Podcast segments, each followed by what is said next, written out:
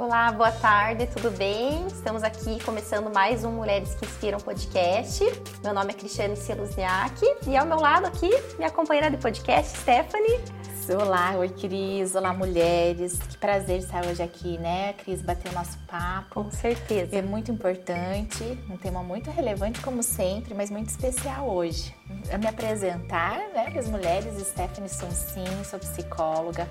E hoje, Cris, o nosso tema é a dona da pensão. Quem luta pela vida não pode esperar.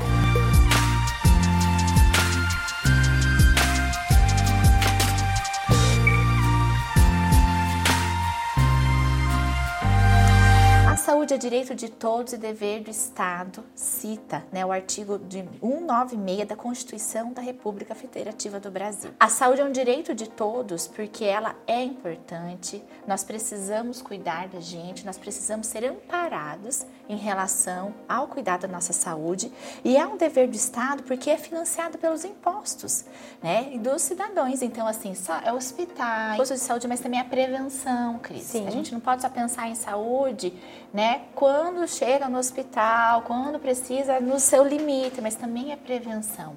E, e esse tema é muito importante que nós vamos falar aqui, e essa convidada tem tudo a ver com ações relacionadas à saúde também. Exatamente.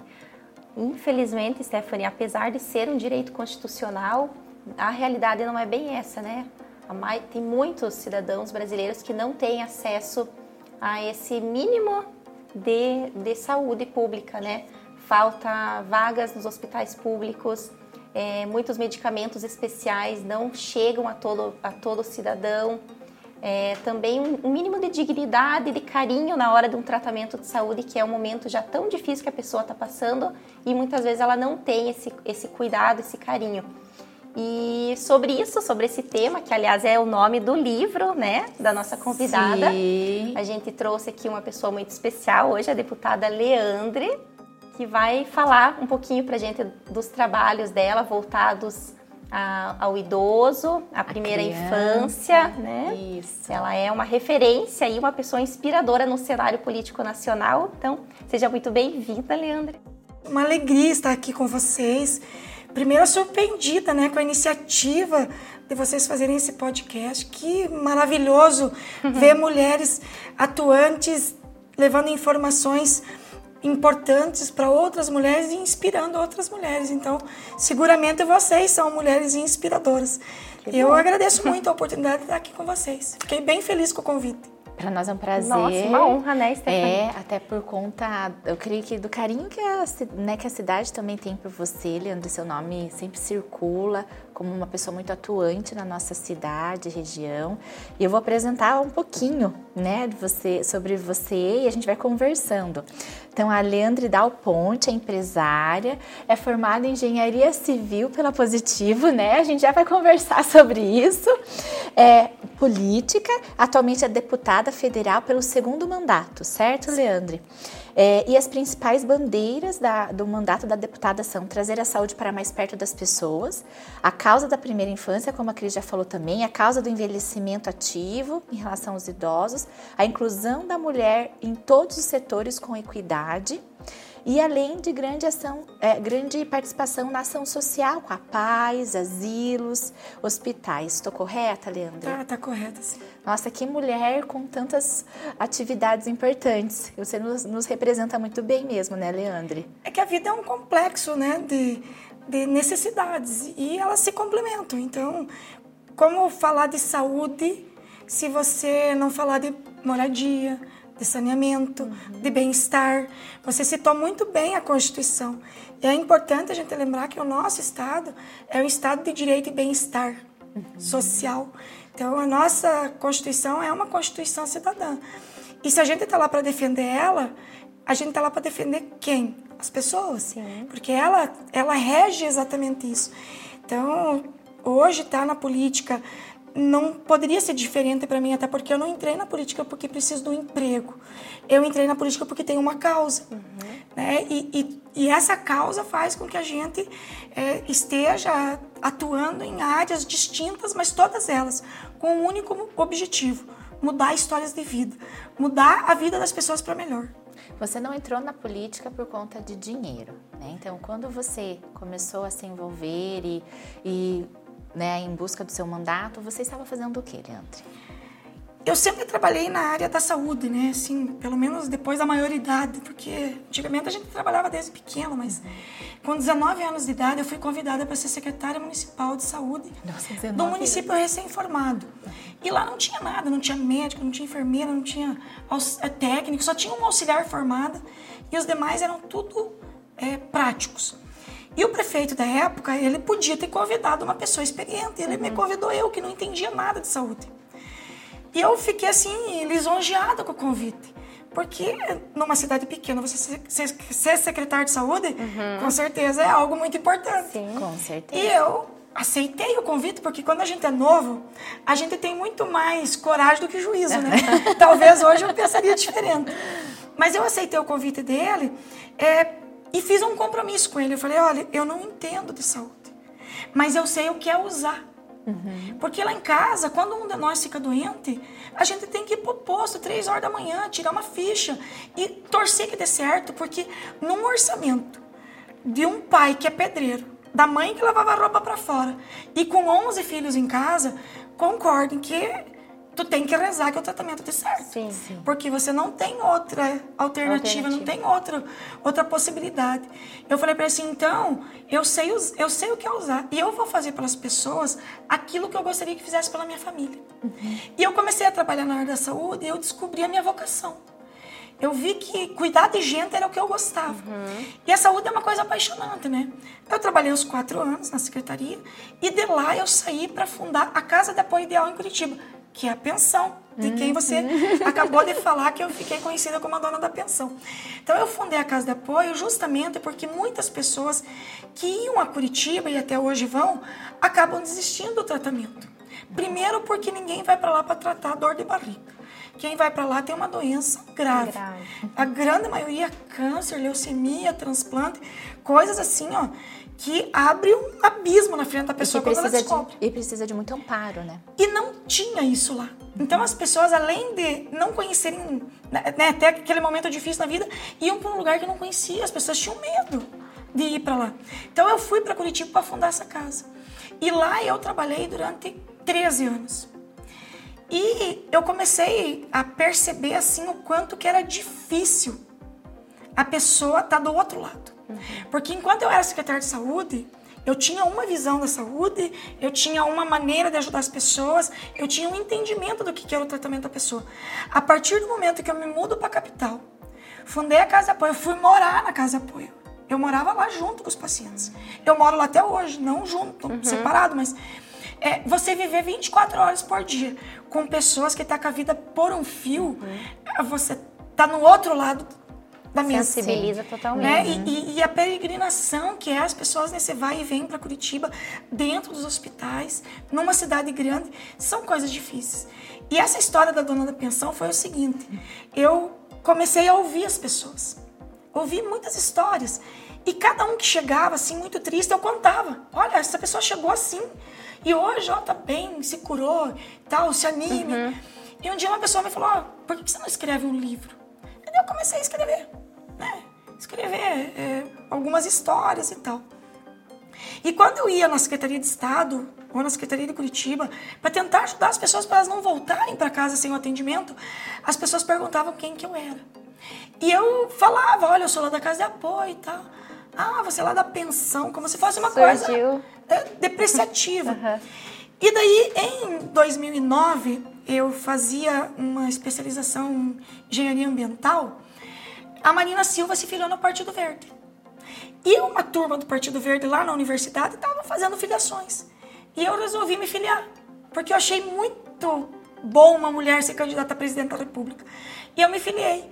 E em 2010 tinha eleições, mas eu nunca imaginei ser candidata a nada. Bom, eu nunca fui candidata de nada, só fui candidata a deputada federal até hoje.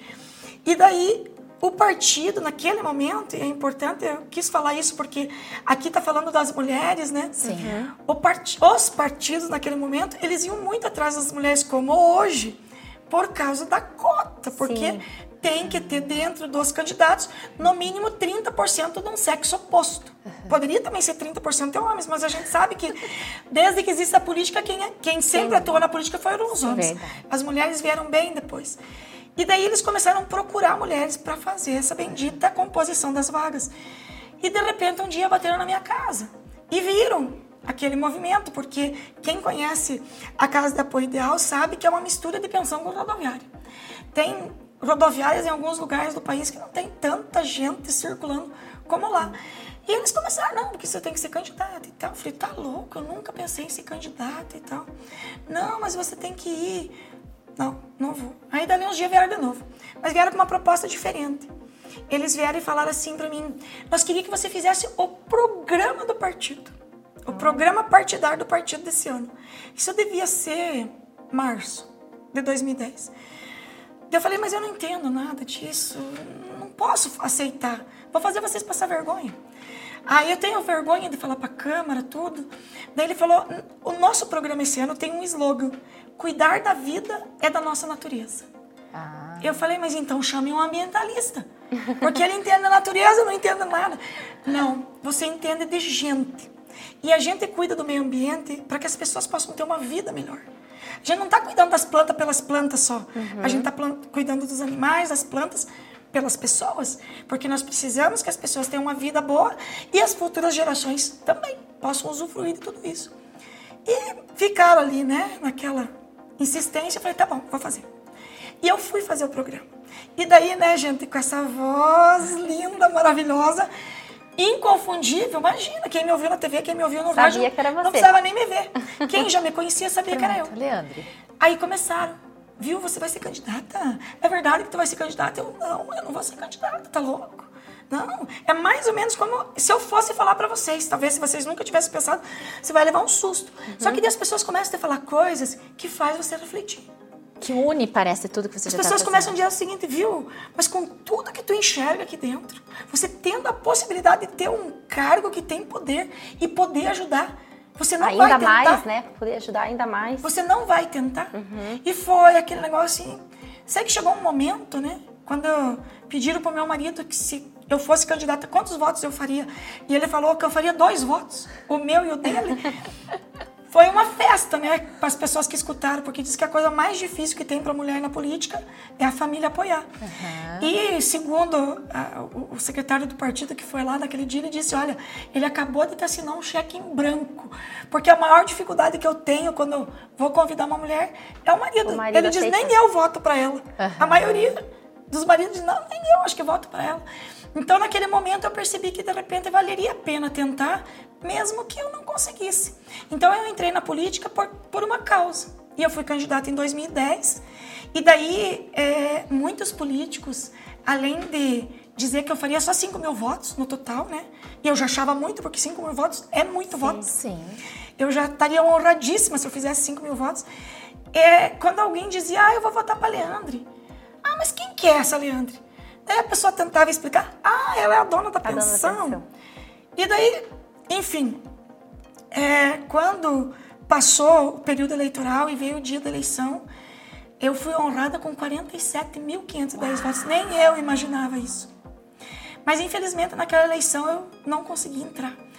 Foram 164 votos que me separaram da cadeira, né? Nossa, é, mas, mas, graças a Deus foi uma mulher que entrou no meu lugar, a deputada Rosane Ferreira. Ela já era deputada estadual, concorreu a deputada federal e fez 164 votos a mais, a mais. do que eu e conquistou o cargo de deputada federal na cadeira de deputada federal. Mas eu continuei. E daí eu estava finalizando o livro. E na hora de pôr o nome do livro, eu falei, eu já sei. Vamos colocar o nome da dona da pensão.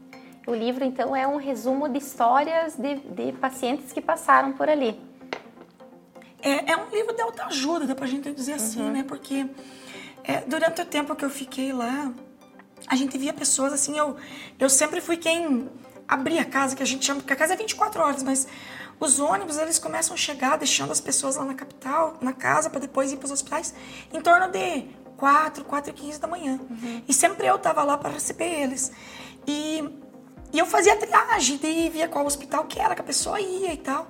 E tu tinha que ler o documento da pessoa. Tu não vai comentar, mas tu tem que ler para você saber o, o, tipo de tratamento que essa pessoa vai ter e como que você também precisa acomodar essa pessoa, transportar essa pessoa, o tipo de alimentação e tal. E daí a gente lia, né, casos assim muito sérios, muito graves. Uhum. E aquela pessoa desolada ali, né? E dali uns dias, tu ia almoçar junto com elas, que eu sempre né, fiz essa refeição com o pessoal.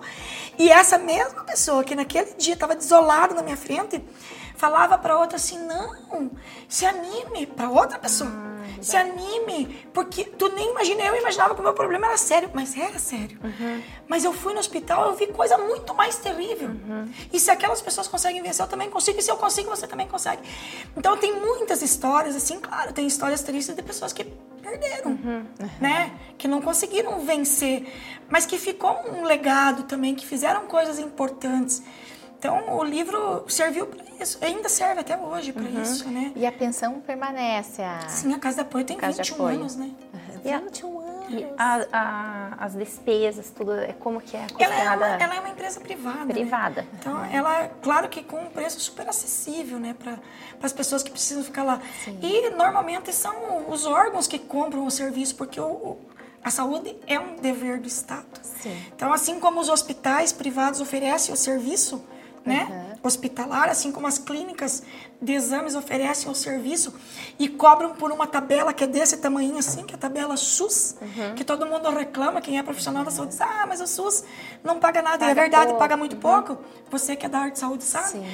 A Casa de Apoio não é diferente, também ela entra dentro dessa mesma dessa, dessa mesma classe, uhum. né? De, de, de, prestador de serviço de saúde com essa especificidade de atender pacientes SUS num valor muito irrisório, vamos dizer assim. E você tem ideia de quantas pessoas já passou por lá? Tem algum, algum dado assim? Olha, em tempos antes pandemia, ali em 2018, 2019, quando eu ainda conseguia passar um uhum. pouquinho mais lá, conversar com as pessoas e tal, a casa tinha capacidade para atender mais de 600 pessoas por Nossa, dia. Nossa, é grande mesmo. Então, assim, deve ter passado. É que também tem pessoas que ficam, se conta essa pessoa no dia, mas ela está há vários dias. Uhum, então, sim. não significa que são 600 pessoas diferentes. Mas a casa deve ter atendido umas 200 mil pessoas até hoje, mais ou menos. E essa sua vocação que você descobriu, então, bem cedo, né? Aos 19 anos, quando assumiu a secretaria da saúde do município. Qual município que era? Saudade do Iguaçu. Saudade do Iguaçu. Você é natural de? Chopinzinho. Eu sou natural de Pato Branco. Mas a minha família é de Chopinzinho. Uhum. E em Saudade do Iguaçu, então, você foi secretária. Daí, então, foi para a, a pensão, né? Mudei para Curitiba. Mudou para Curitiba. E de Curitiba, assim, então, você foi para o, o, o com, com, quantos anos você assume o primeiro mandato, Ai, Leandre? que pergunta difícil. Eu não lembro. Não, vamos fazer as contas. corta, corta. Porque assim, daí da pensão. 39, né? Tô 39 46, 39. Uhum. 38, na verdade, quando então, eu ganhei. 39 assumi. Então, secretária da saúde, quando você descobre o seu seu propósito de vida, você vai então a Curitiba, estabelece ali a casa de apoio e da casa de apoio você vai para o seu mandato de deputada? É, teve um intervalo no meio que eu fiz faculdade daí. Uhum, engenharia, né? É, e vou te dizer porque eu vi que você ficou assim, impressionada. Porque Por quê? eu acho que eu, eu sou assistente social, eu sou enfermeira, uhum. né? Mas é que assim, a área da engenharia é uma área altamente dominada pelos homens, né? Sim.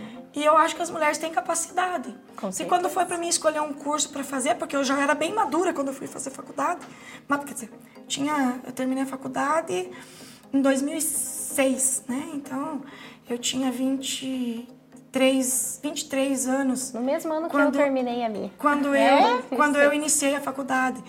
É, eu queria fazer um curso que eu pudesse demonstrar para todo mundo que a mulher é capaz de fazer um curso difícil, porque engenharia é um curso difícil, vamos Sim, combinar. Sim, foi um desafio. Tem muitos uhum. cursos. E, e, mais do que isso, dominado pelos homens. Sim. Uhum. Então, eu fiz engenharia um pouco por conta do meu pai, que sempre foi pedreiro. Eu gosto de obra, né?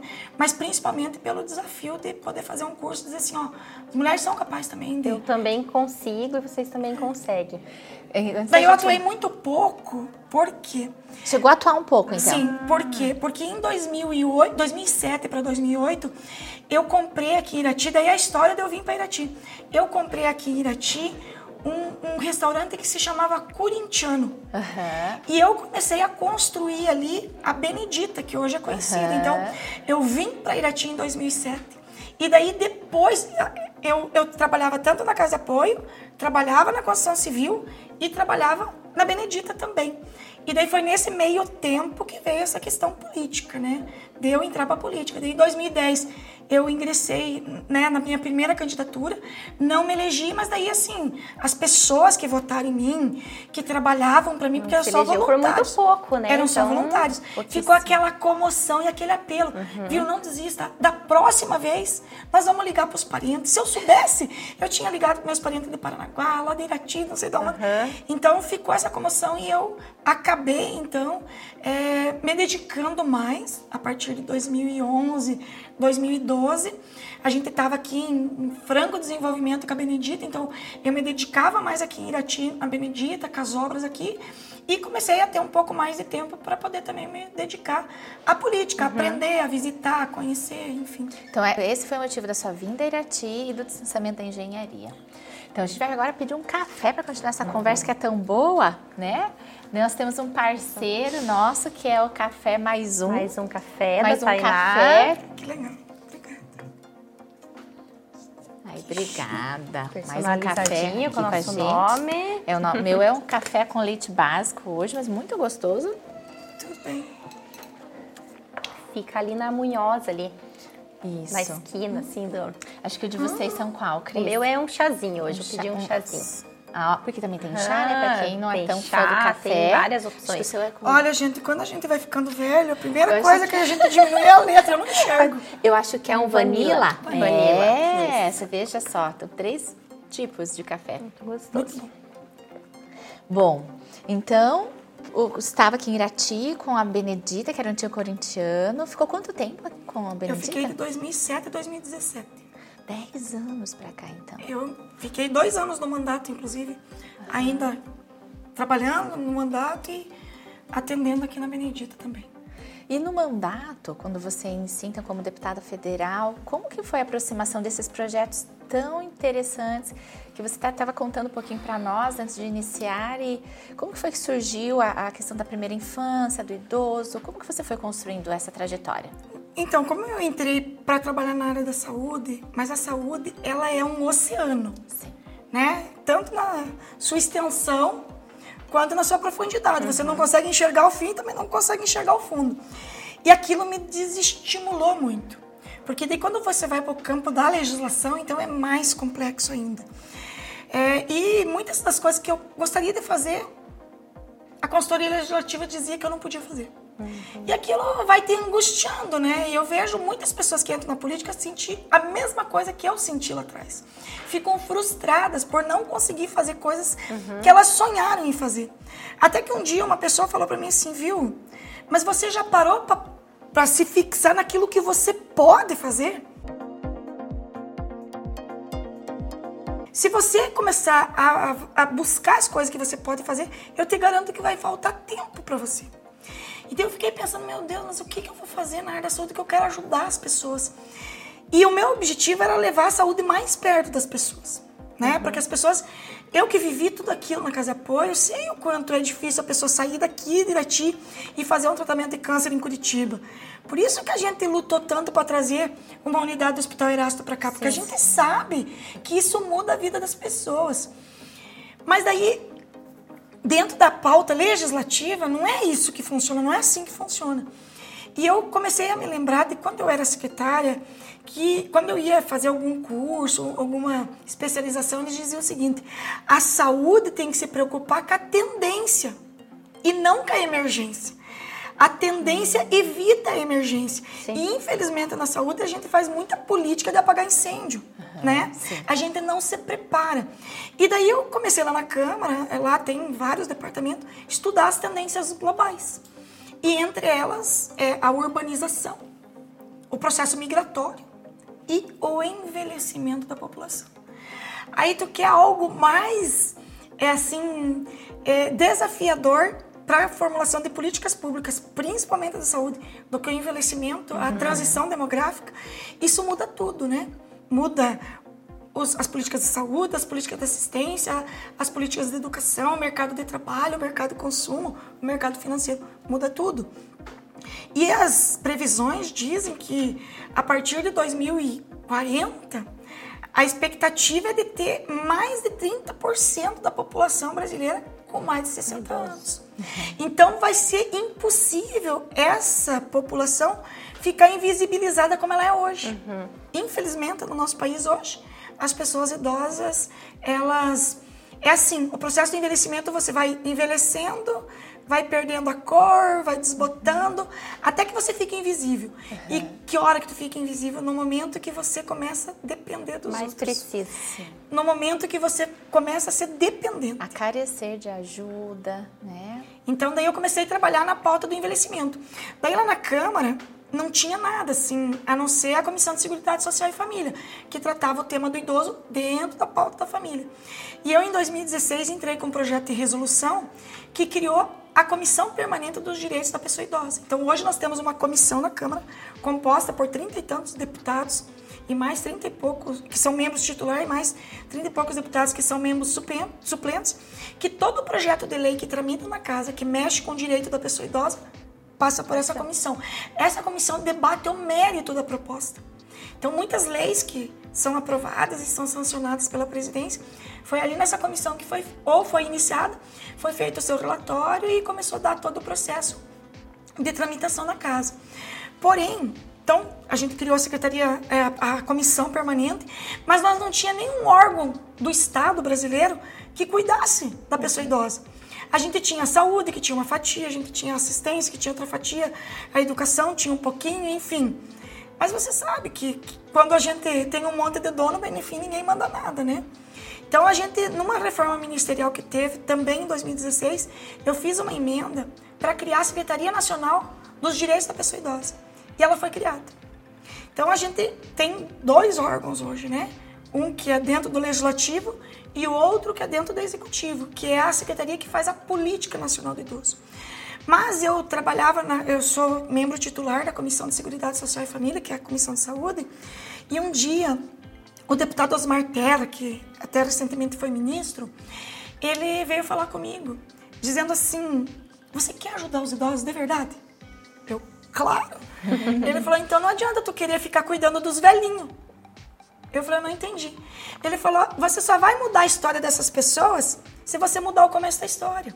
Ah. Ele falou, o envelhecimento começa no dia que a gente nasce, não no dia que a gente faz 60 anos.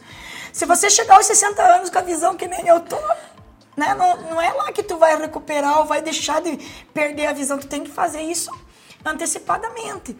E daí ele falou, eu queria que você fizesse parte da frente parlamentar da primeira infância. Hum. Que interessante isso que ele trouxe, né? Muito. E eu falei para ele assim, mas eu não tenho nem filho, eu não entendo nada de criança. ele falou, mas tu entende de gente. Tu Ótimo. trabalha lá na área da saúde e a gente vê que tu entende de gente. E daí eu fiquei constrangida de dizer não para ele, uhum. aceitei a fazer parte da comissão da Frente Parlamentar da Primeira Infância. E isso tudo lá em 2016 ainda, segundo ano de mandato.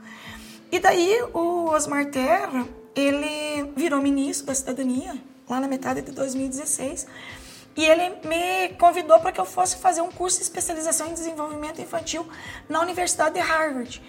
E daí de lá eu voltei apaixonada com essa pauta da primeira infância, entendendo e convencida que se a gente quer mudar a história, a gente tem que mudar o começo da história. Olha, até me desculpe, mas assim, gente, você sabia, Cris? que ela tinha ido para Harvard estudar. Imagina né? quanta história. Sobre a primeira né? infância. E você ainda é representante, porque eu, eu, já tinha ouvido falar desse projeto, ainda no início, né, na cidade, mas muito por cima. Muito me interessa, até quero conhecer melhor. Mas assim, será que as pessoas têm essa noção, né? Vocês mulheres, que ela foi para Harvard e você é e agora posso você falar é que é representante? Presidente, né? É, eu sou presidente. Hoje agora, eu sou presidente, presidente da Frente da... Parlamentar Mista da Primeira Infância. Uhum. Que foi o órgão que me convidou para mim fazer parte, mesmo eu dizendo, eu não, não entendo nada de criança, eu não tenho filhos. Uhum.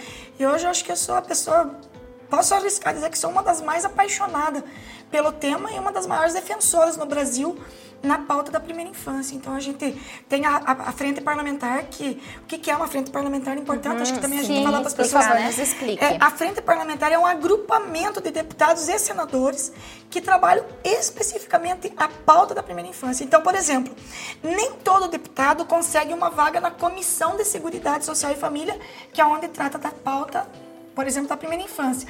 Nem todo deputado consegue uma vaga lá na comissão do idoso, porque tem números limitados. E nós somos em 513 Sim. deputados. Então, criou-se as frentes parlamentares para que os deputados tivessem um espaço para discutir só sobre aquele tema. Propor projetos de lei, políticas públicas, missões oficiais, enfim. E daí eu fui convidada para participar e em 2019, quando eu me reelegi, então, os deputados que faziam parte da frente quiseram que eu fosse a presidente da frente. Uhum, e a gente daí, eu ingressei, né, como presidente e estou lá, pelo menos até final de 2022.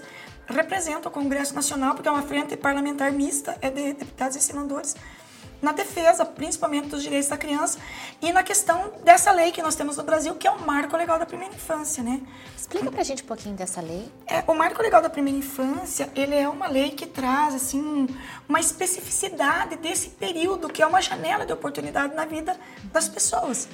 Eu, particularmente, hoje, depois de conhecer muito sobre a importância que tem o desenvolvimento infantil, para mim não precisaria ter lei. Mas, infelizmente, a nossa cultura aqui ela precisa, né? Infelizmente ainda precisa. Então, o que, que aconteceu? Eles fundaram a Frente Parlamentar Mista da Primeira Infância em 2011 para trazer o tema que o mundo discutia já, que era a importância que tinha a primeira infância na formação do cidadão. Né, da pessoa adulta, uhum. que é nos primeiros anos de vida que todas as nossas habilidades elas se desenvolvem. Não adianta você querer que a pessoa tenha um futuro brilhante se você não conseguir garantir para ela um começo brilhante. E quando é esse começo? Desde a gestação, uhum. pelo menos até os seis anos de idade. Aí nós temos a legislação federal na Constituição, o artigo 227, que diz que todo mundo é igual perante a lei, mas a criança e o adolescente, eles ainda têm que ser tratados com absoluta prioridade. Por quê? Porque eles estão em fase de desenvolvimento. Aí veio o Estatuto da Criança e do Adolescente lá na década de 90. Uma lei muito boa, viu, pessoal? Não duvidem disso. As pessoas falam mal do Estatuto da Criança e do Adolescente, mas não conhecem o Estatuto, nunca leram. Eles acham que lá só tem direitos, mas não é verdade.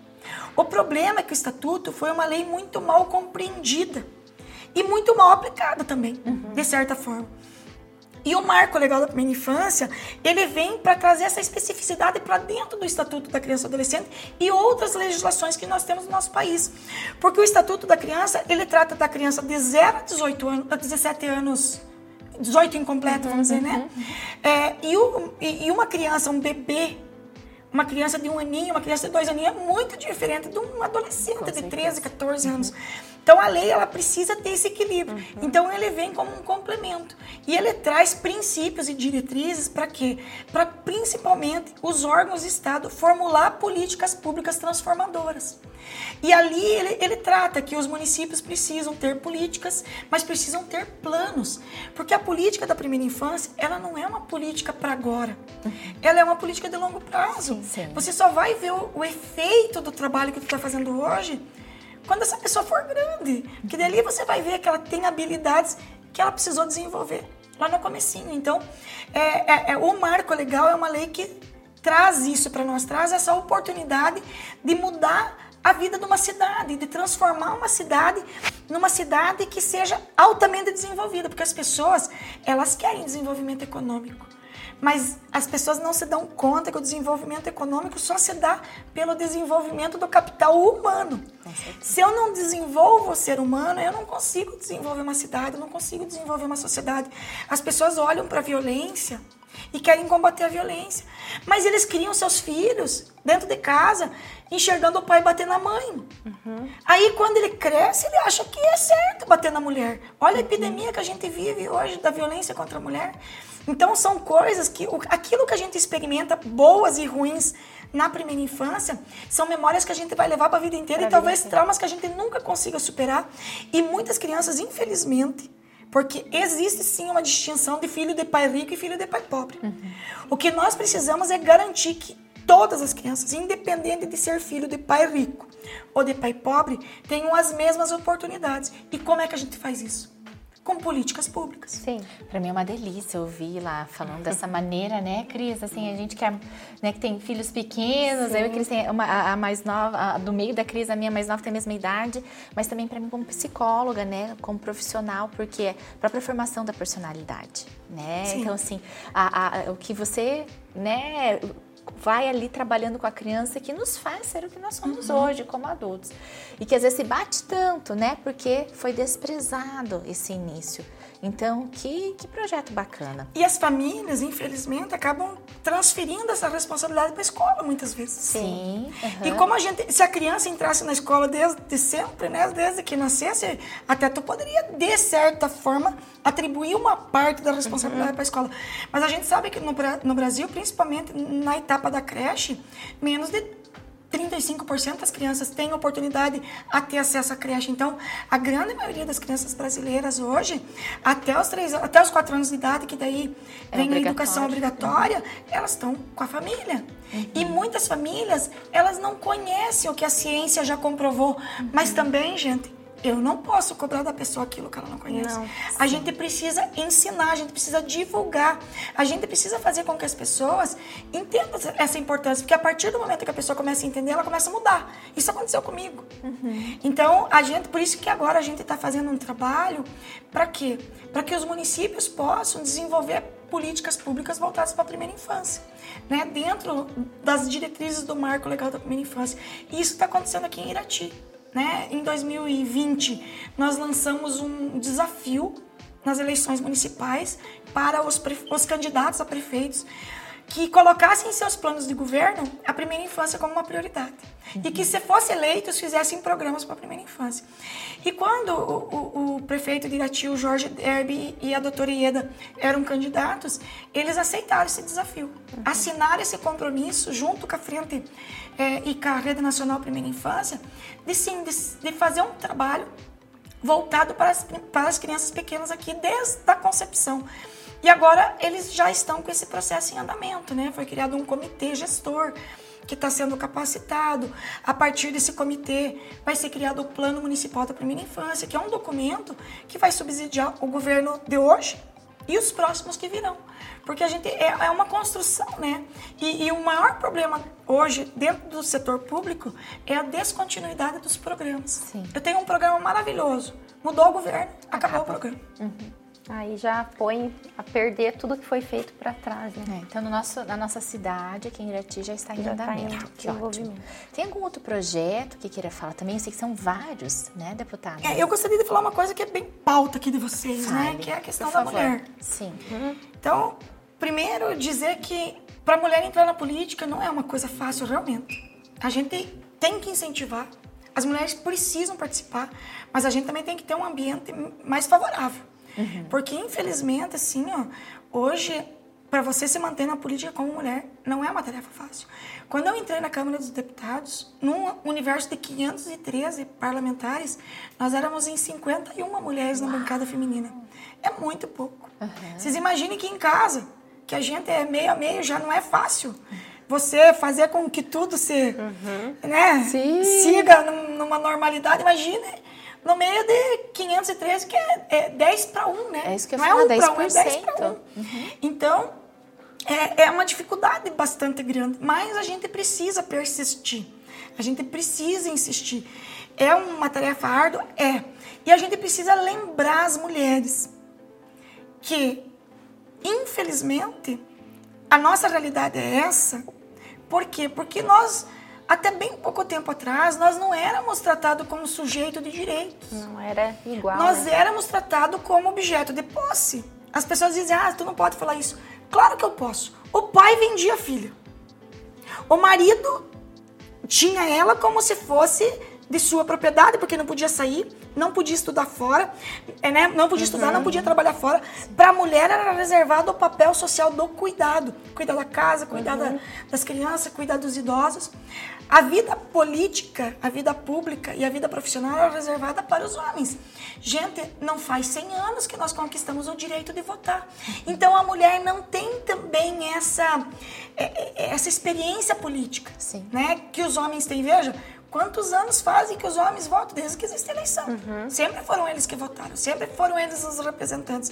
Então, romper com esse, esse cenário né, de, de submissão que a gente vivia não é uma tarefa fácil.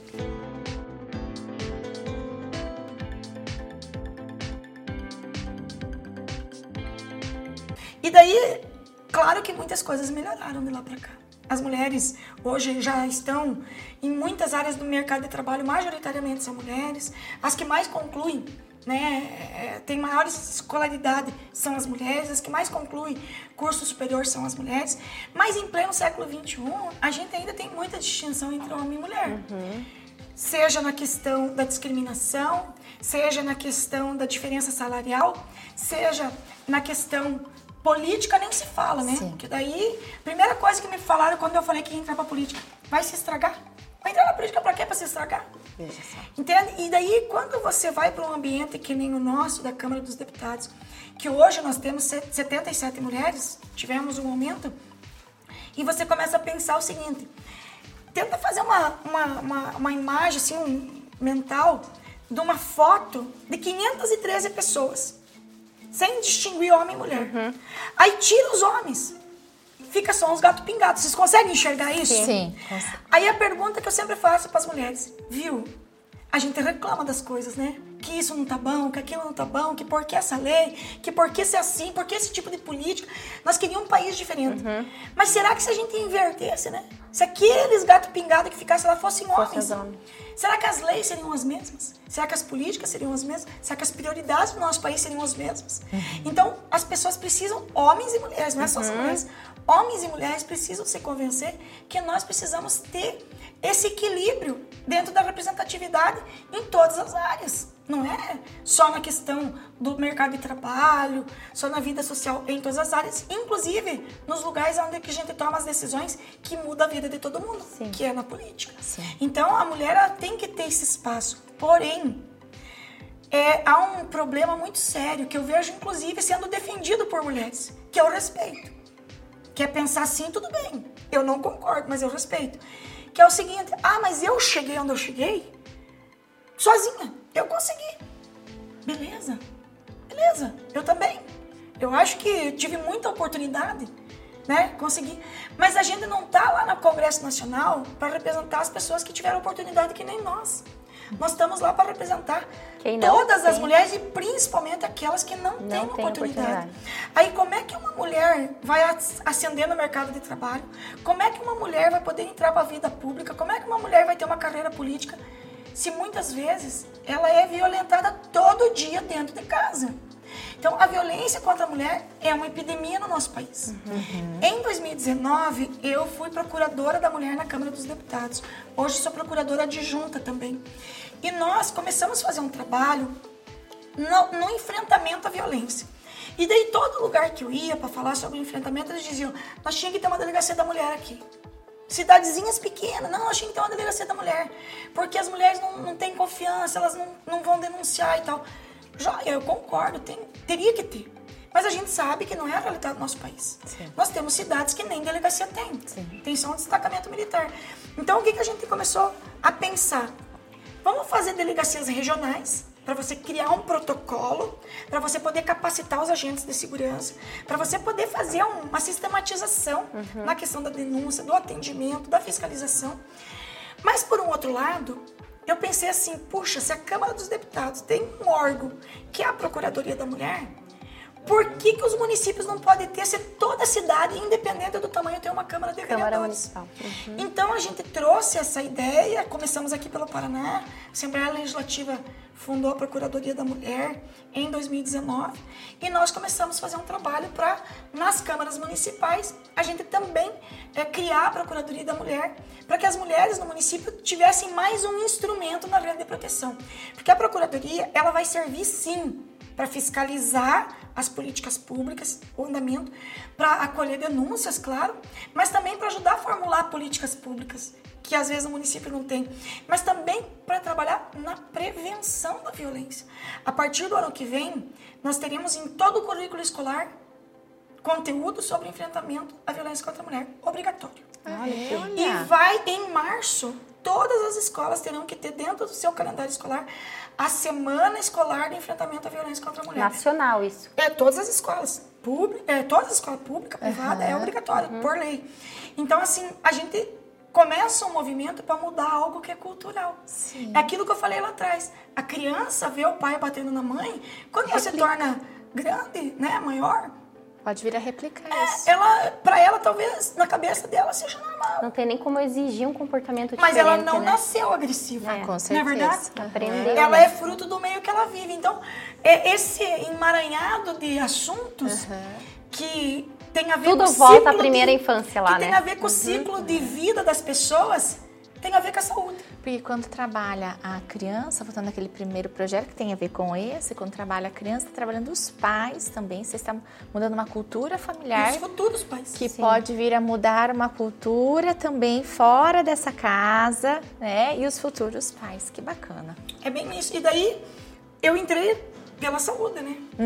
E daí isso tudo, se você for olhar a questão do direito das pessoas idosas para promover um envelhecimento ativo e saudável, a questão das políticas para a primeira infância, que é você preparar a pessoa para enfrentar tudo que ela tem pela frente, a questão do combate à violência contra a mulher, tudo isso está diretamente ligada com a saúde, porque hoje o maior custo do SUS são as doenças crônicas, doenças que se manifestam a partir de uma certa idade nas pessoas e já é um caos o SUS, na verdade. A gente sabe que hoje é menos de 18% da população brasileira tem mais de 60 anos, 17 e alguma coisa. E o SUS já não aguenta. Por quê? Porque são políticas, cara, que a pessoa vai ter que tratar até o resto da vida.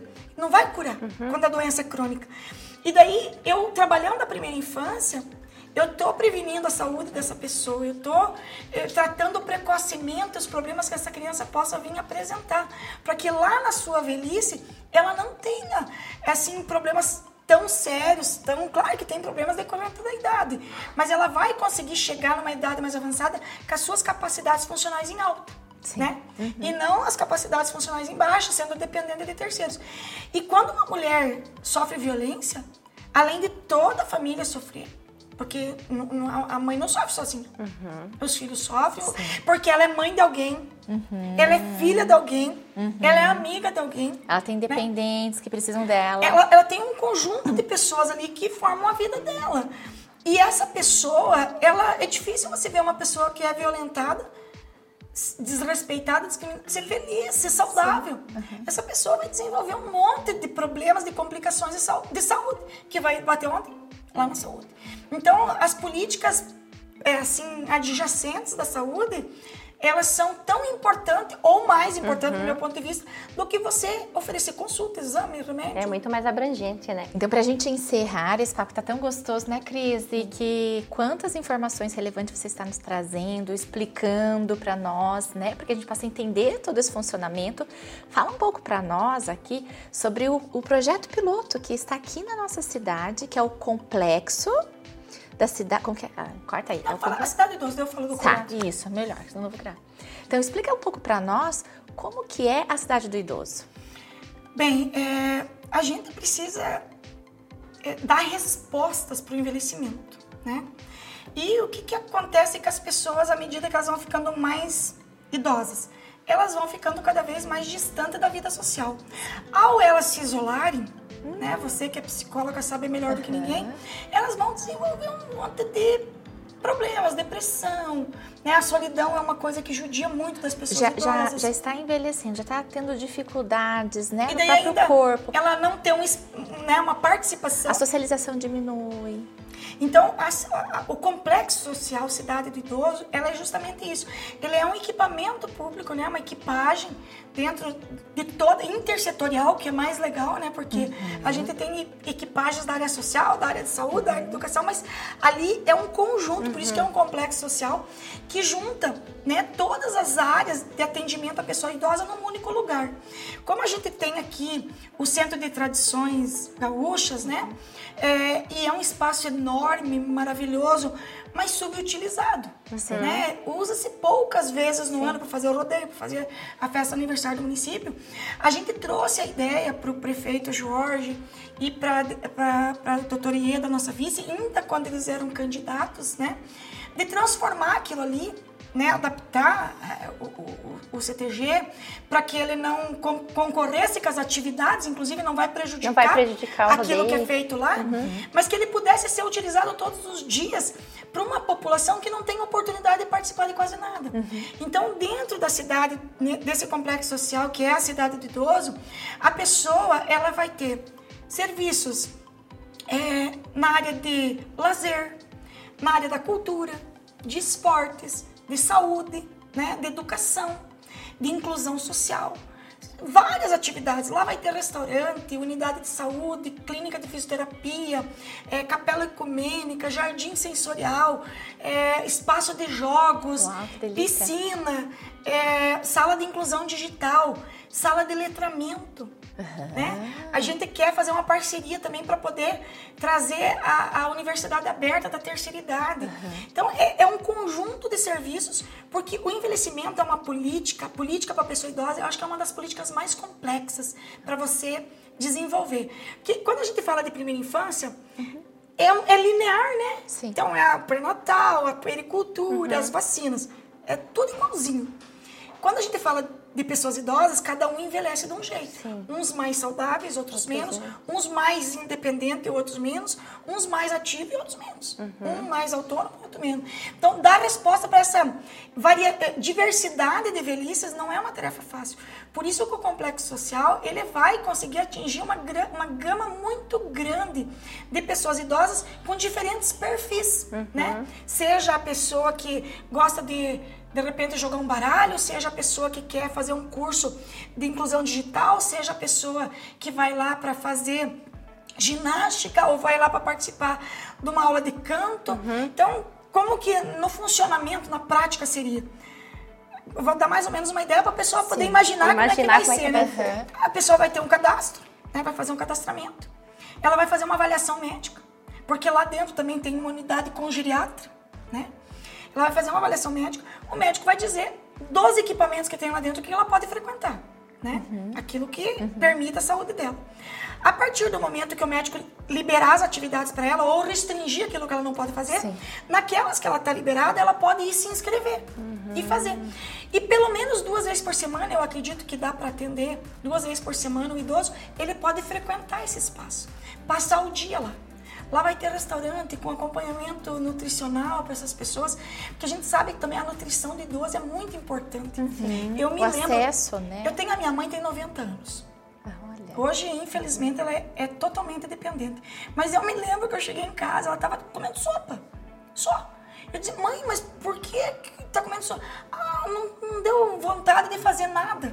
Ou pão com café. Uhum. Mãe, mas tem que comer uma fruta, tem que tomar um leite.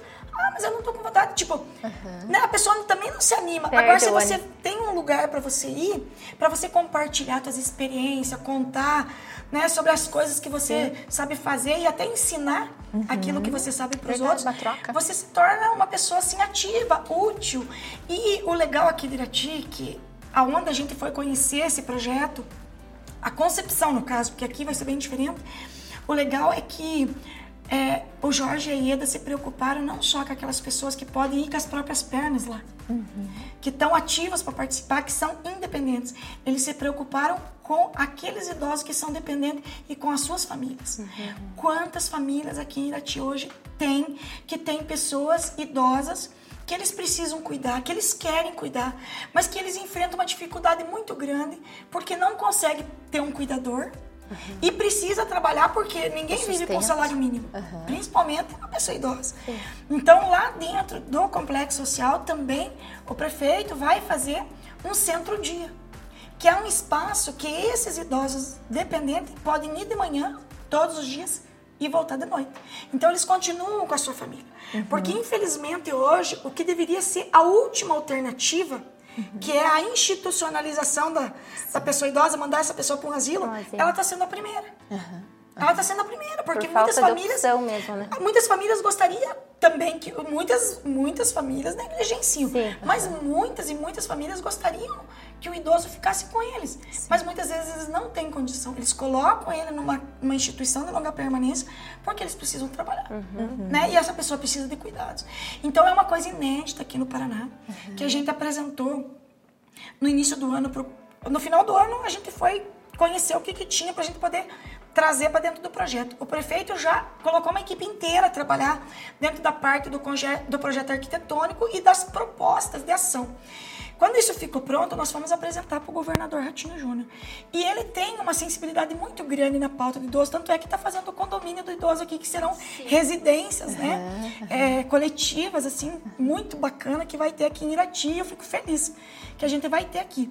O governador, assim, ele adorou a ideia. Ele foi muito sensível e no primeiro momento ele já disse, olha, contem com o Estado, nós vamos ajudar a construir. E se vocês puderem atender a região, uhum. nós vamos ajudar a custear as atividades. Então a gente saiu de lá assim com um ânimo ainda muito maior. Aí a prefeitura conseguiu fazer todo o processo, né, desenvolver o projeto, a parte do sumário executivo, a parte técnica, os projetos é, estruturais ali que precisa. E na última terça-feira é, lá com o governador Ratinho Júnior, o prefeito Jorge, a, a nossa vice-eda, nós assinamos o convênio para começar a obra. Né? Porque vai. Então já vai começar. Sim, e eu tenho certeza que acabou a vontade que a administração tem e o compromisso que a gente vê que tanto o prefeito quanto a, a vice tem, eu não duvido que em poucos meses nós já é, vamos estar olha que inaugurando.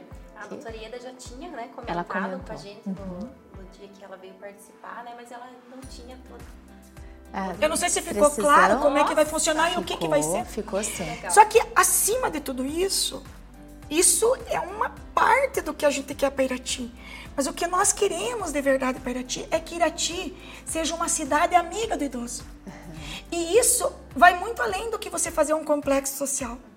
Você precisa pensar na questão da moradia, Claro que nós temos a, o, o, condomínio, mas ele não vai dar conta. Uhum. E nós temos que entender o seguinte: aquele condomínio é para as pessoas mais vulneráveis. Mas todo mundo tem idoso dentro de casa. Sim. A gente precisa mudar o conceito na cabeça do arquiteto. Uhum. Que a pessoa vai ficar idosa de repente, essas escadas já não vai servir. Uhum. Precisa ter um quarto baixo. Que de repente essa pessoa pode precisar de uma cadeira de rodas. Aquelas portinhas dos banheiros para aproveitar de 60 não dá. Então a gente precisa pensar na questão da moradia, a gente precisa pensar na, na questão da mobilidade. Nós precisamos pensar na questão da inclusão, que é o caso do centro de é o complexo social, para as pessoas continuarem ativas, participando da vida social. A gente precisa pensar na questão da educação. Uhum. A educação ao longo da vida ela é muito importante, inclusive para a saúde, porque Sim. as demências, uhum. o que, que é? É a deteriorização dos neurônios da memória. Se a tua memória está em funcionamento, a distância que isso é, começa a ter de, de, acontecer é muito grande. Muitas vezes você consegue até evitar o Alzheimer. Sim. Ou retarda muito esse processo. Então, tem vários aspectos que a gente precisa trabalhar aqui dentro da cidade, em todas as áreas. Por isso que eu disse que lá vai ser um complexo social intersetorial, que é muito difícil fazer políticas intersetoriais. Sim, Se imagina. pega muito, mas não consegue na prática fazer. Mas lá todos os departamentos vão estar trabalhando com projetos lá dentro. E a gente precisa também pensar na questão do comércio. Né? Eu, eu vejo assim, quando a minha mãe podia ainda caminhar, e que ela me pedia para mim comprar alguma coisa para ela numa loja, eu ia lá e comprava exatamente aquilo que ela queria. Gastava X. Quando ela ia comprar, ela gastava 5X. Porque ela via um monte de coisa que ela lembrava que precisava, que ela queria. Que ela tem essa autonomia para fazer isso. Então, o idoso, ele é um cliente em potencial. E às vezes o comércio não se dá conta. Então não adianta a cidade ser amiga do idoso e o meio empresarial não ser. A gente tem que olhar para o envelhecimento como uma oportunidade necessidade, não só como um desafio, né? Mudar a nossa concepção. Daqui a pouco, os advogados vão ter que estudar para o direito do idoso, porque vai ter um volume de pessoas idosas compondo a sociedade brasileira muito significativa, mais de 30%. Né? Os jornalistas, daqui a pouco, as pessoas vão ter que começar a pensar em fazer programações que interessem a esse público, porque Sim. vai ser um público muito grande. Então, para que a cidade seja uma cidade amiga do idoso, a gente precisa do envolvimento da atitude política primeiro. A vontade política nós já temos. Uhum. Nós precisamos de recursos, nós estamos indo atrás. Mas a gente precisa do envolvimento da sociedade. Né, como um todo. A sociedade tem que querer também uma cidade que amanhã ela vai ser velha e vai ter a capacidade de acolher ela à medida que ela envelhece, com dignidade, com respeito, com qualidade de vida. Legal. É. E todos vamos envelhecer, né? Sim. Tomara, né? né? É, é, é que na verdade, é só para fazer um comentário, todo mundo quer viver muito, né? Sim. Mas ninguém quer ficar velho. É. E por que, que, as pessoas não querem ficar velhas? Olhando o seu semelhante, que uhum. hoje uhum. vive negligenciado, violentado, é. desrespeitado. Nossa, a pessoa idosa, no mínimo, no mínimo, ela tem que ser tratada com respeito e reconhecimento por tudo que ela já fez. E infelizmente não é assim que funciona, né? A pessoa, o, o envelhecimento ainda, ele tem muito relação com inutilidade. É. Ah, é uhum. velha, é inútil. Infelizmente a sociedade tem ainda essa cultura. E a gente precisa mudar. Bom, sem palavras, hoje assim, para mim foi um episódio diferente, né, Cris? Todas que passaram aqui são especiais com a sua história? Sim. né? Mas assim, hoje foi um, um derramar de né? informação, né? Imagina assim, que é isso. Leandro, é, de comprometimento, de tudo. Realmente uma mulher inspiradora. A gente quer agradecer você pela sua sensibilidade, pela sua é, humildade, simplicidade. Muito gostoso bater um papo aqui com você e também poder repassar tudo isso que a gente nem sabia, né, Cris? Aprendendo tanto com você que a gente fica assim, né? Recebendo, passar para também para as outras mulheres. E... Leandro, agora a Leandre mulher, né? Mulher, esposa. Fala para nós um pouquinho qual é o seu maior medo e se você tem algum medo. Você parece tão forte, tão determinada, mas, né, como uma mulher também que tem o seu lado pessoal, tem algum medo que às vezes você pensa e que É que eu acho que o medo ele te traz algumas coisas boas. Por exemplo, a coragem é fruto do medo. A gente só tem coragem se a gente tiver medo. É. A, a, a, coragem só vem para você se você tiver medo. Então eu não vejo o problema da pessoa ter medo. Às vezes eu tenho medo de ficar sozinha de noite, eu ouço um barulho e fico com medo, né? Brincadeira, né? Mas, assim, lógico, todo mundo tem, né? O medo do fracasso, o medo da decepção, o medo de uma doença. Mas isso faz parte da vida, né? Eu aprendi isso. E também aprendi que é, é através dos nossos medos que a gente desenvolve tanta coragem. Uhum. Porque às vezes você olha para trás e vê que você superou tanta coisa que nem você imaginava que tu teria capacidade de superar. Então, e muitas pessoas sofrem antecipadamente com as coisas, né? Primeiro coloca o problema na frente e não, eu sempre coloquei meu coração na frente e saí correndo atrás, né? Então, medos eu tenho, especificamente eu não sei te dizer algo assim é, tão específico, né? Mas eu uhum. acho que o medo da perda é o maior, né? Principalmente com a pandemia fez a gente refletir o sentido da vida, uhum. fez a gente refletir a importância das pessoas que vivem com a gente, uhum. principalmente as mais perto. E eu confesso para vocês, eu fiquei com muito medo de perder meu marido, de perder a minha mãe, de perder meus amigos e infelizmente eu perdi muitas pessoas queridas. Uhum. Então, mas a gente também tem que criar coragem, né, se encorajar e enfrentar isso, né, uhum. que não tem muito o que a gente fazer. Mas eu acho que o medo da perda é o maior perda né, de alguém. De alguém. É, é, é, acho que é o medo da, da, da ausência, na verdade. Uhum. Não é nem da perda, é o medo da ausência. Uhum. Verdade. O que, que te motiva a evoluir na tua vida, na tua carreira? Ah, os desafios, né? Às vezes eu tô meio desanimada e alguém vem e me traz um pepino grande ou, ou um sonho maior do que a gente. E isso faz com que a gente pegue um combustível novo, né? uma energia nova, mas a, a minha fonte motivadora são as pessoas, sabe? Eu muitas vezes me decepciono também porque as pessoas acham assim, ah, que ser deputada é, é nada, é, é, a mesma coisa, a vida da gente. Ela muda, lógico, mas a pessoa não precisa mudar. Sim. Né? Uhum, uhum. Ela pode ajudar a fazer mudanças e fazer diferença, mas a pessoa não precisa mudar. Então, assim, eu vejo né, que cada vez que a gente tem alguma decepção ou tá meio, vamos dizer aquela palavra sacudo, né? Uhum. Que é quando a pessoa está desmotivada.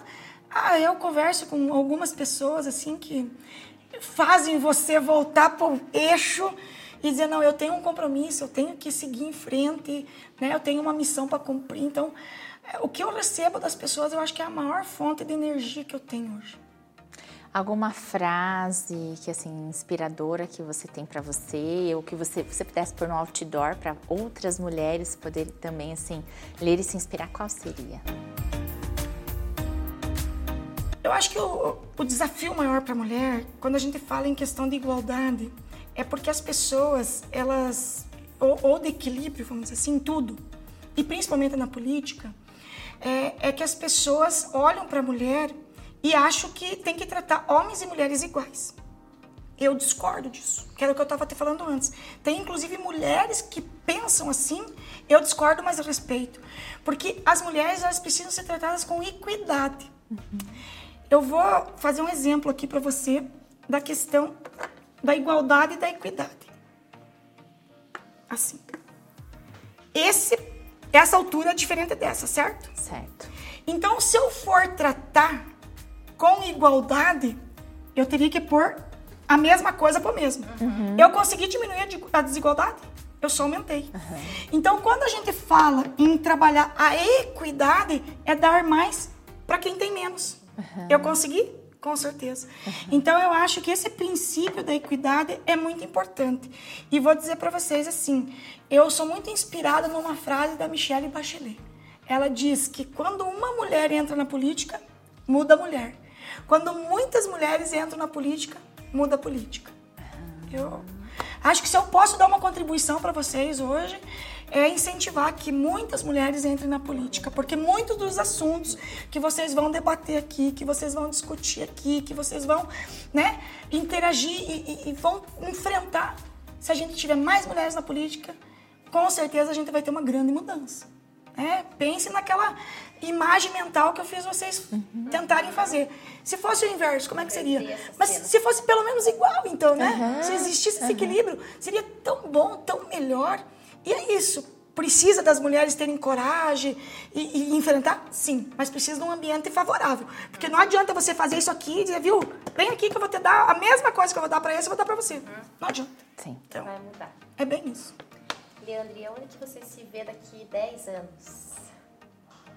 Não Olhando sei. lá no futuro agora. Não, eu, eu sempre tive uma coisa comigo, eu não sei onde é que eu vou chegar. Mas uma coisa, eu nunca vou esquecer de onde eu saí. Acho que esse é o princípio de tudo. Eu, quando era criança, é, numa família super humilde, passando por um monte de dificuldade, eu nunca imaginei que eu seria deputada, né? E tô aqui hoje. E o que Deus me reservar, eu vou enfrentar, né? Seja onde Ele me colocar. Mas, por um outro lado, tem coisas na vida da gente que são passageiras. Principalmente cargos eletivos, onde você, num determinado período, você tem poder que é um poder transitório. Então, você tem que usar esse poder para poder servir as pessoas, né? E não para se servir. Essa é a minha visão. Então, eu, eu sei que um dia isso vai passar. E eu quero, no futuro, se você disser assim, o que, que tu deseja lá para o futuro, eu quero poder voltar aqui em Irati ou estar aqui em Irati, as pessoas me respeitando e tendo a amizade que elas têm por mim, igual elas têm hoje, mesmo eu não sendo nada. Porque eu tenho certeza que as pessoas que eu conheço e as pessoas que estão comigo hoje, a minha amizade e o meu respeito, elas podem ter para a vida inteira. Independente do que elas são, do cargo que elas ocupam. Acho que é isso, né, Cris? Isso, né? Que, que episódio bacana, Leandro. A gente sabe da tua agenda bem corrida. A gente agradece mais uma vez você, de todo o nosso coração mesmo. É, foi uma baita de uma aula, né, Cris? E a gente ficou aqui se deliciando, te ouvindo, conhecendo essas propostas, né? Não, conhece, não sabíamos, assim, do teu envolvimento tão grande e da tua representação em tudo isso, né? E é muito bom saber que o nosso município também é, recebe disso tudo, né? É, eu sou muito grata por Irati, né? Veja, eu, tive a honra de ser a deputada mais votada da história. Isso é uma grande responsabilidade e que eu peço a Deus que me dê saúde e vida longa para mim poder trabalhar. Porque se eu for pagar, eu não consigo pagar tudo que as pessoas fazem por mim, né? Então, quero devolver em trabalho e quero agradecer vocês pelo convite, mas mais do que tudo parabenizar vocês pela iniciativa. Nossa, eu fiquei super orgulhosa né, de ter algo assim aqui na nossa cidade que, na verdade, não se resume às nossas fronteiras, né? Não. Hoje o mundo, uhum. hoje Irati é o mundo, né? É. Então daqui a pouco vocês estão o mundo afora levando essa energia positiva através das pessoas que vocês trazem aqui, mas seguramente a pessoa ela só consegue também se sentir bem aqui porque ela se sente bem. Vocês fazem as pessoas se sentirem bem, então que parabéns bom. por isso. E ouvir isso de você é, é uma honra. E é verdadeiro. E com certeza é, mostra pra gente que a gente tá aí fazendo o caminho certo, né, Cris? É bem com certeza dá mais ainda vontade de a gente continuar. E... É, e as, e as, grandes coisas aconteceram das pequenas das iniciativas. Pequenos, pequenos né? As grandes mudanças são as pequenas iniciativas que faz toda a diferença. Eu tenho certeza que vocês estão mudando histórias de vida. Porque quantas mulheres que de repente ouvem vocês todo sábado, né? Uhum, e um sábado ouve uma coisa, no outro outra informação. Talvez essa mulher ela vai conseguir romper também com um ciclo, né? Muitas vezes até de violência que ela vive, inspirada naquilo que vocês estão levando de conhecimento para ela. E sabe, é rapidinho, é, é, e rapidinho comentar que depois do episódio que teve um dos casos, né, Cris, do agosto lilás com a doutora Ana Carolina Zarpelon, a gente sou, nós soubemos de uma mulher que ao escutar sobre o agosto lilás e da questão da violência contra a mulher, ela percebeu que ela estava num Sofrendo relacionamento abusivo sofrendo violência. sofrendo violência. Então, assim, para nós já isso já é uma já alegria, começou. né? Então, e cada vez mais poder aumentar isso hoje com sua presença aqui, com tantas mulheres que passam por aqui, inspirando outras mulheres também para nós. A gente gosta de gente, então a gente está falando da mesma linguagem, né? É, eu sou uma pessoa muito agradecida, assim, sabe? Eu lá em 2018, quando eu fui para a reeleição, a gente nunca sabe o resultado de uma eleição é sempre uma agonia, né? É, mas eu, olhando para Irati, principalmente, eu já tinha sido a mais votada de Irati na eleição de 2014, olhando para Irati e vendo um sonho se realizar, que foi a vinda do Hospital Erasto, que mudou a vida de tanta gente, eu pensei comigo, se eu não me eleger mais, já valeu a pena. Já valeu a pena. Já valeu a pena. Aí eu então... ia te fazer uma pergunta, então, para para fechar, então, já que você já entrou... A saideira de verdade. A né? agora é de verdade. É, então, quando, lá no final da sua vida, na sua velhice, né, na, na, na melhor fase aí, é, o que, que vai fazer você olhar para trás e dizer que valeu a pena tudo isso? Ah, eu acho que o, o dia a dia já mostra pra gente que vale a pena, né? Porque quando você consegue servir uma pessoa, ser útil para alguém, principalmente no momento que ela mais precisa, isso não tem preço, né? Eu acho que para quem busca o que eu busco, é esse tipo de reconhecimento, é esse tipo de, de valor que tem as coisas, é a gente poder ver que as ações que você fez ajudou muito. Agora, eu vou ficar muito realizada se a gente, se quando eu tiver mais velha, a gente tiver um país melhor, que acredite na educação, que invista nas crianças e que trate com respeito as pessoas idosas. Porque daí eu também vou estar vivendo num país que me aceite e me respeite melhor quando eu for velha. Então, eu acho que esse, essa vai ser uma grande realização e que eu vou ter que esperar o tempo passar para ver se a gente consegue. Mas vamos lutar enquanto isso, né? Para que tudo isso se concretize. Porque também não, uma andorinha sozinha não faz verão. Mas eu acho que tudo vale a pena quando a alma não é pequena, né? Então, Sim não é a sua, né? Muito obrigada. obrigada Nós queremos agora fazer uma pequena homenagem para você, dando uma, uma lembrança nossa, para que você, por onde for, possa lembrar da gente e desse episódio.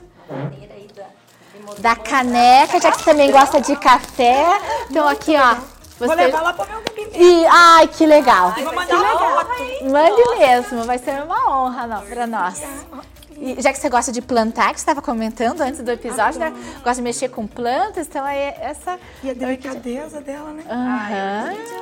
Ah, né? Muito, muito linda mesmo. Muito Mais uma vez, muito obrigada. obrigada e que né, realmente cada vez mais os projetos em desenvolvimento possam atingir mais e mais e mais pessoas. É, e, e esse é o nosso objetivo e assim, ó, vocês são pessoas que já inspiram a gente a fazer mais, né? Porque essa troca, o interesse de vocês também em participar das pautas, cada vez que você chama mais pessoas, o teu compromisso aumenta, né? É. Então é que nem quando você faz um elogio para a pessoa. Você faz um elogio para ela crescer.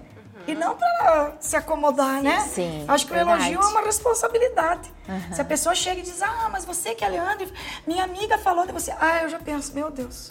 Eu vou ter que superar as expectativas, né? E é isso. Então, acho que vocês estão fazendo um papel muito importante aqui. Obrigada, obrigada mesmo. Obrigada Você quer mesmo. falar só rapidinho das tuas redes sociais, se as pessoas quiserem? Onde elas podem te encontrar? encontrar? Claro, é. Digita lá no Google, né? Deputada Leandro, lá vai achar Facebook, Instagram, tá.